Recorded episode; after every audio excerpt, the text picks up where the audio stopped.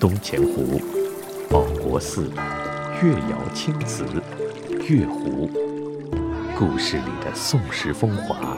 时光中的缕缕踪迹，寻根文明的时代渊源，解码滨海的宋韵风雅。这里是优雅宋韵系列广播访谈，第三篇：君乘神舟来。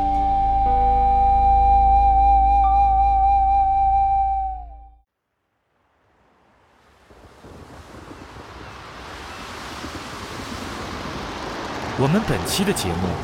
要从一艘沉船的发现和打捞说起。二零零七年十二月二十二日，南海一号被整体打捞出水，南宋古沉船和罕见的南宋瓷器得以重见天光。南海一号是南宋时期在海上丝绸之路上沉没的一艘木质古沉船。它是世界上发现的海上沉船中年代最早、船体最大、保存最完整的远洋贸易船只。南海一号的发现和打捞，填补了古代中国海上丝绸之路的历史空白。大家好，我是东东，欢迎收听本期优雅宋韵广播系列访谈第三篇《君乘神州来》。今天我邀请到了宁波大学人文与传媒学院刘恒武教授，来到宁波博物馆，透过一件件文物展品，请刘教授带我们去探寻那个开放程度达到我国历代之最，海外贸易也是当时世界各国无法比拟的两宋时代。今天我们来到了宁波博物馆二楼的东方神州的展厅。这个呢是一个常年的展厅，所以也能够看得出来，咱们宁波其实从古到今对外交往都有着悠久的历史，还有非常灿烂的成果。那我们今天呢要聚焦到宋朝，它的对外贸易的概况是怎样的，以及原因是什么？您能给我们先来讲一讲吗？可以说宋朝，呃，它和当时的这个阿拉伯国家呀，是当时全球海上贸易、航海贸易最繁荣的两个两个地区哈。那么原因在哪儿呢？原因在，这个我们知道唐代，唐代这个唐帝国对外交流的，它的主要的路线是通过陆上的丝绸之路，骆驼商队先过这个河西走廊，然后再到葱岭，然后一直到地中海的西岸。那么在此之后呢，到了宋代，这个陆上的丝绸之路呢就阻绝了。所以说宋朝的这个朝廷政府的话，这时候把这个对外贸易、对外交流的重点呢就放到了海上啊。另外一个原因就是，我们知道，在唐代中晚期之后，中国经济重心南移，呃，江南地区逐渐成为这个我们中国最繁荣、最发达的地区哈。那这个地区经济进步、贸易繁荣哈，那么这也为宋朝利用东南沿海地区开展航海贸易创造了一个基础。进入展馆之后，首先映入眼帘的是一幅世界地图。刘教授说，这幅海上丝绸之路贸易路线图。很直观地展示出了当时宋朝对外交往的情况。我们可以从这个图上可以看到，当时海上丝绸之路可以分为两个航线，一个是东海航线，一个是南海航线。啊，我们明州是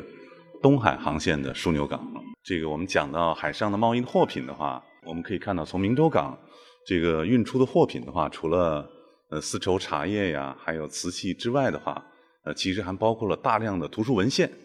呃，这个图书文献呢，对于当时的高丽以及日本来讲的话，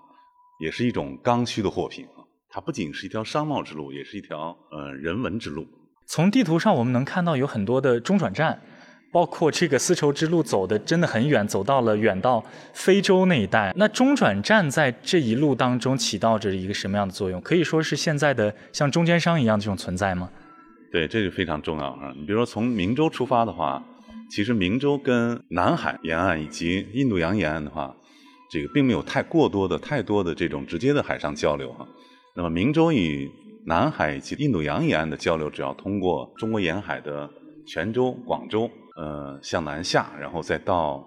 这个印度尼西亚的巨港，然后过马六甲海峡，再到今天的斯里兰卡的狮子国啊，印度南边，然后再到这个阿拉伯沿海以及以及东非这些地区。所以在这条航线里边的话，像类似泉州、广州以及巨港以及斯里兰卡一些港口的话，就变得非常的重要。这个当时像中国的货品的话，运到这些中转站，实际上在这个地方的话，做一个就是集中和进一步的分配。那么在这个过程里边的话，其实这些中转港的话，它当地的海商这个群体的话，也随之发展壮大起来哈，因为他们要参与这种货品的这个集中以及分配哈，呃再流通这个过程，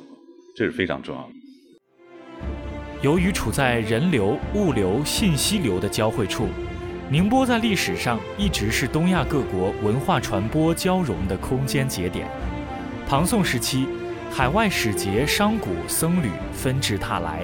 在明州城市的许多角落留下了足迹。唐代晚期，明州成为两浙地区沿海航运和远洋贸易的枢纽港。入宋以后，市舶司的设立更使明州国际港城的地位得到巩固。或者谈到这个宋朝海外贸易的这个发达的话，其实它一个非常重要的驱动力就是政府税收呀。对于两宋来讲的话，它的一个税收的一个很大的来源来自。航海的贸易，那么当时为了保证这种税收，加强对航海贸易的管理呢，就设置了这样的这个机构，就是市舶司。实际上，市舶司可以溯源到唐代啊。这个明州设置市舶司呢，呃，应该追溯到北宋的初期哈。呃，那么明州的市舶司它的位置在什么地方呢？就在今天的灵桥的北边，奉化江的西岸南安门内。市舶司是专门的海外贸易的管理机构。那么宁波的市舶司呢，它非常重要，它在当时。北宋和南宋的话，主要管控呢对高丽啊、对日本的海外贸易啊、航海贸易，它是两宋时期在东亚地区航海贸易的一个枢纽的管理机构。那么外洋的这个呃海商呢，从外海来的海商，先到奉化江的这个西岸这带把船船呢呃停泊下来，然后这个把货物呢呃这个卸载下来，卸载下来到这个呃江岸之上，然后这时候。这个必须要呃通过关检。那么当时奉化江西岸的这个港区的呃关检呢，它有一个小小的设施叫来安亭，实际上就相当于今天的海关，它专门负责这个检查呃外来的这个商人以及他的货品。有首先是身份查验，然后是货品的查验。这个经过身份查验、货品查验之后呢，就可以把呃外来的舶货，就外洋船的外洋商船的这个舶货呢。这卸载下来，然后搬搬入来安门，然后进把它这个，呃，储放到存放到来安门内的，呃，世博司专属的世博库里边。所以说，这个外洋的海商呢，到了奉化江西岸这个登岸之后的话，它有这么一个空间活动的一个逻辑啊。是不是有这么一种说法，就是唐朝的时候，咱们的码头都在和义路一带，就是余姚江这一带，到了。宋朝的时候转移到了奉化江这一带，这么一个转变是存在的。其实是这是一种港区的移位吧。在唐代呢，主要在和义路，大致从今天的和义门到三江口、余姚江滨的呃西南岸这一带。那么这个考古现在目前的考古发现也证明了这一点。我们在这一带呢发现了很多的呃唐代的青瓷哈外销的青瓷。那么之后到了宋代呢，外洋船的港区呢。就由这个余姚江滨转到了奉化江的西岸这一带，就今天呢，呃，从东门口一直到灵桥这个地带哈，今天我们把它称为江夏。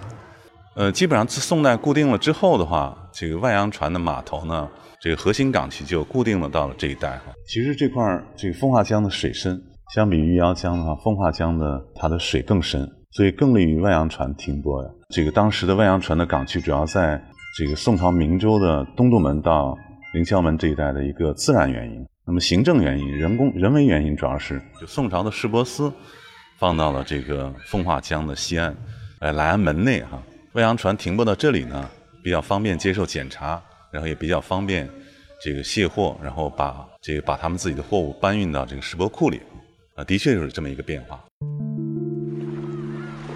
随着宋代经济的发展，国力的增长，海外影响力的延伸。中国商品遍布世界各地，其中宋代瓷器在东南亚、南亚乃至欧洲和非洲都有被发现。因为瓷器在宋朝出口商品中占有重大分量，海上贸易线路又被称为海上陶瓷之路。当然，要发展海外贸易，成为海上强国，光开设海关、市舶司还不够。科技也是推进发展极为重要的因素。航海科技、造船技术的发展，给远洋航海带来了极大的便利。刘教授，我们面前看到的是从和义路滨江遗址中出土的南宋驳船，以及咱们宋船构建的一个大的龙骨。当时的航海技术，包括造船啊、航海科技，发展到了一个什么样的程度呢？对，这个大致的这个历史是这样的：在唐晚期呢，呃，当时的唐商啊，以及之之后的这个宋商哈，宋朝的海商，它这个全面吸收了阿拉伯的这个航海技术哈。然后进一步呢，把中国自自身的这种远洋航海技术推到了一个新的高点哈，呃，那么具体表现在两个方面，一个是罗盘针在海上的运用，这个是世界上独一无二的，是我们最先把指南针、罗盘针用于航海啊，这是一点。另外呢，就船本身的结构而言的话，当时在中国出现了水密隔舱的技术，这个我们可以看到这个照片上，它的船底呢被隔成若干个空间。实际上，如果船体某一个部位如果被破坏的话，那么只有这个部位的舱位呢，它才会进水，其他的部位的话不会受影响。啊，这是一种在当时世界上最为先进的一个船的构造的这样的一种技术。这个在欧洲的话，十四、十五世纪才出现，比我们晚了很长时间。那技术上的进步和咱们整个时代对外贸易的发展的繁荣是一个什么样的关系呢？航海技术呢，其实是大大推动了这个对外贸易的繁荣啊，以及航海交流、海陆交流的繁荣。当时的中国海商利用先进的这个航海技术，把那个航路呢拓展到世界各地，拓展的从东亚的日本高丽一直到南边，呃，南海的沿岸，甚至到这个印度洋的沿岸啊。这个航线呢被大大拓展，是相辅相成的关系。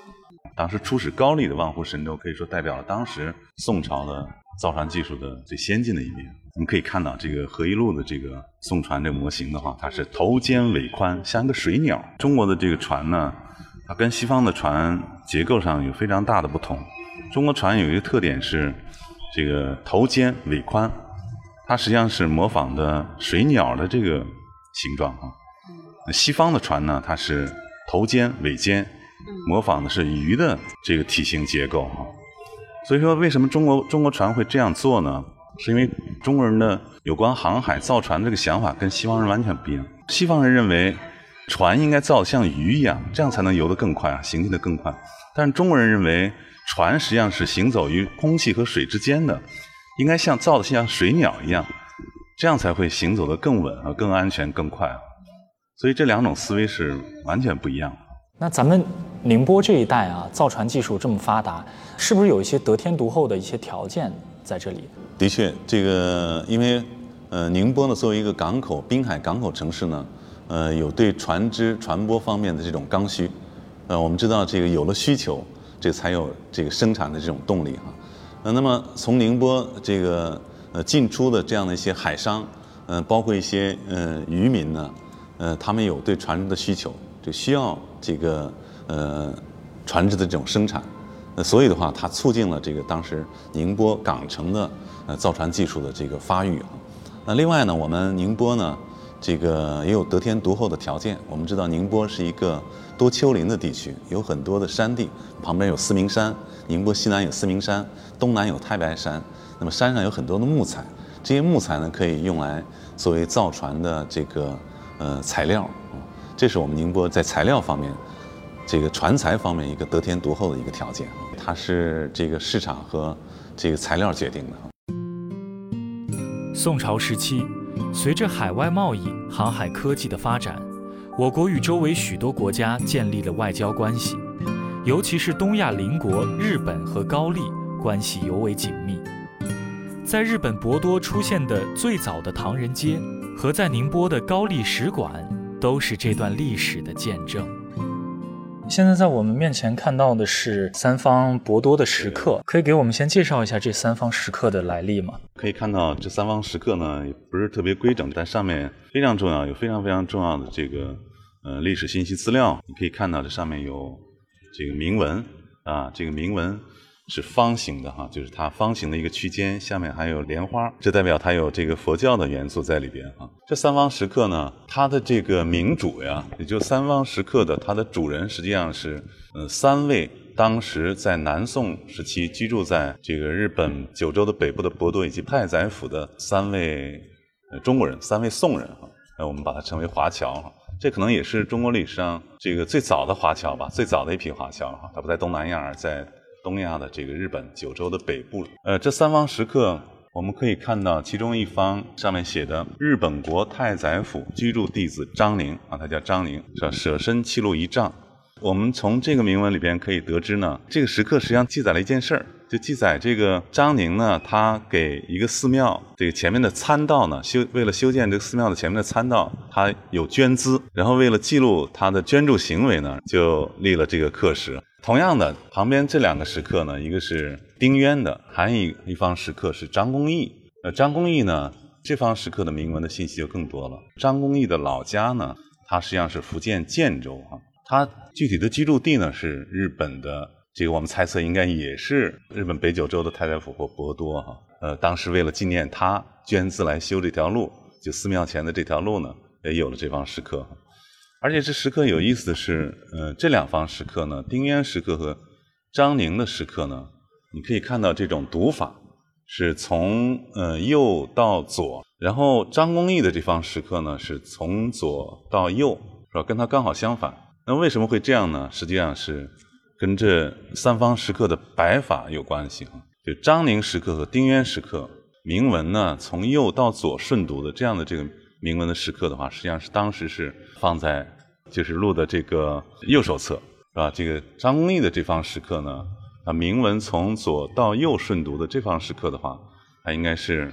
放在录的这个左手侧的。呃，这个张公义石刻对的是丁渊石刻和张宁石刻，这个摆法的话是有讲究的哈。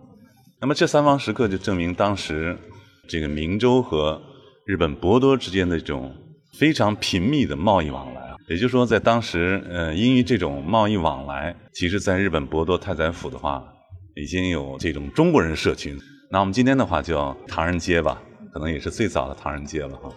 那么张公义呢，还有这个丁渊、张宁，都是当时留居在日本的宋朝的华侨。刚才讲到了海上丝绸之路呢，分为两个航线，一个是东海航线，一个是南海航线。那么海上丝绸之路东海航线呢，从晚唐一直到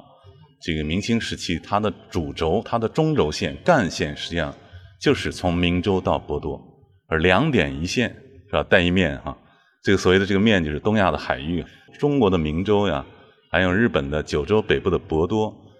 这两个港口是当时呃海上丝绸之路东海航线的两个最重要的枢纽港。当时跟高丽的交往主要是在这个它最重要的港口是开城，你可以看到是？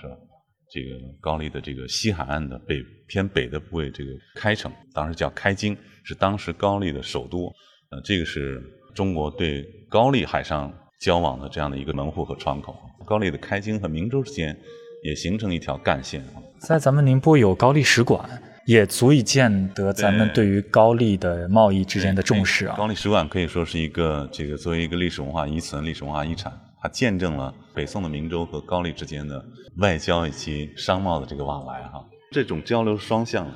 越窑青瓷和龙泉青瓷，这个从明州呢通过船运到达这个高丽到日本，那么同时呢，这个呃高丽方面的高丽青瓷也被运到了这个呃明州哈。那日本学者现在也在找这个相关的日本货品到明州的这种证据，他们希望在明州发能够发现呃日本的这种高温陶器。但是目前遗憾的是，目前还没发现，因为我们明州发现了高丽瓷器。同理呢，就日本学者推测，在明州应该也能发现日本的这种高温陶器哈。但是目前为止，我们还没有发现这种高温陶器。当时从日本运送到浙江沿海的日本的货品，主要是木材和硫磺，其中硫磺呢是一种，这对宋朝来讲的话，是一种非常重要的战略物资哈，用于军事的。这两种是大宗的货品。对，我们现在看到这些照片呢，实际上反映了另外一种维度，当时的宋朝和日本交流的另外一种维度，尤其是文化方面的、文化艺术方面的这个维度哈。呃，前面这些、这些、这些图像有两类，一种是石刻，一类是佛画哈。这些都是不同于一般的贸易品，比如陶瓷呀、铜币呀，或者是茶叶呀这样一般货品的非常特殊的博载输出的物品，它都是有非常浓厚的这种观念的或者信仰的这样的色彩的一些一些一些物品。比如这个石刻，它是用这个煤岩石，当然是用银锡，就宁波呃西南的这个银锡的煤岩石做成哈。那制成之后，这个运送到日本去哈，然后这个主要分布在呃日本的九州，它两种，一种萨摩塔，一种是宁呃石狮。那么这张图片上面反映的这个呃日本奈良的东大寺南大门的这个石狮呢，呃它不是成品运送过去的，而是把宁波呢银溪的这种煤岩石呢石材运送到日本之后，那么明州的工匠东渡到日本去，在日本呢用明州的石材雕造而成的，非常有意思啊。也就是说，这里边反映了人的这种移动哈，从明州有东渡到日本去的这种这个石匠；另外一方面呢，还有物的这种移动哈，就石材作为一种呃石刻材料的物的这种移动。我们明州的煤岩石呢，当时也被驳载输出到日本啊。另外还有这种石刻的成品也被输出到日本。明州对外交往的繁荣，也促进了宁波城市建设的发展。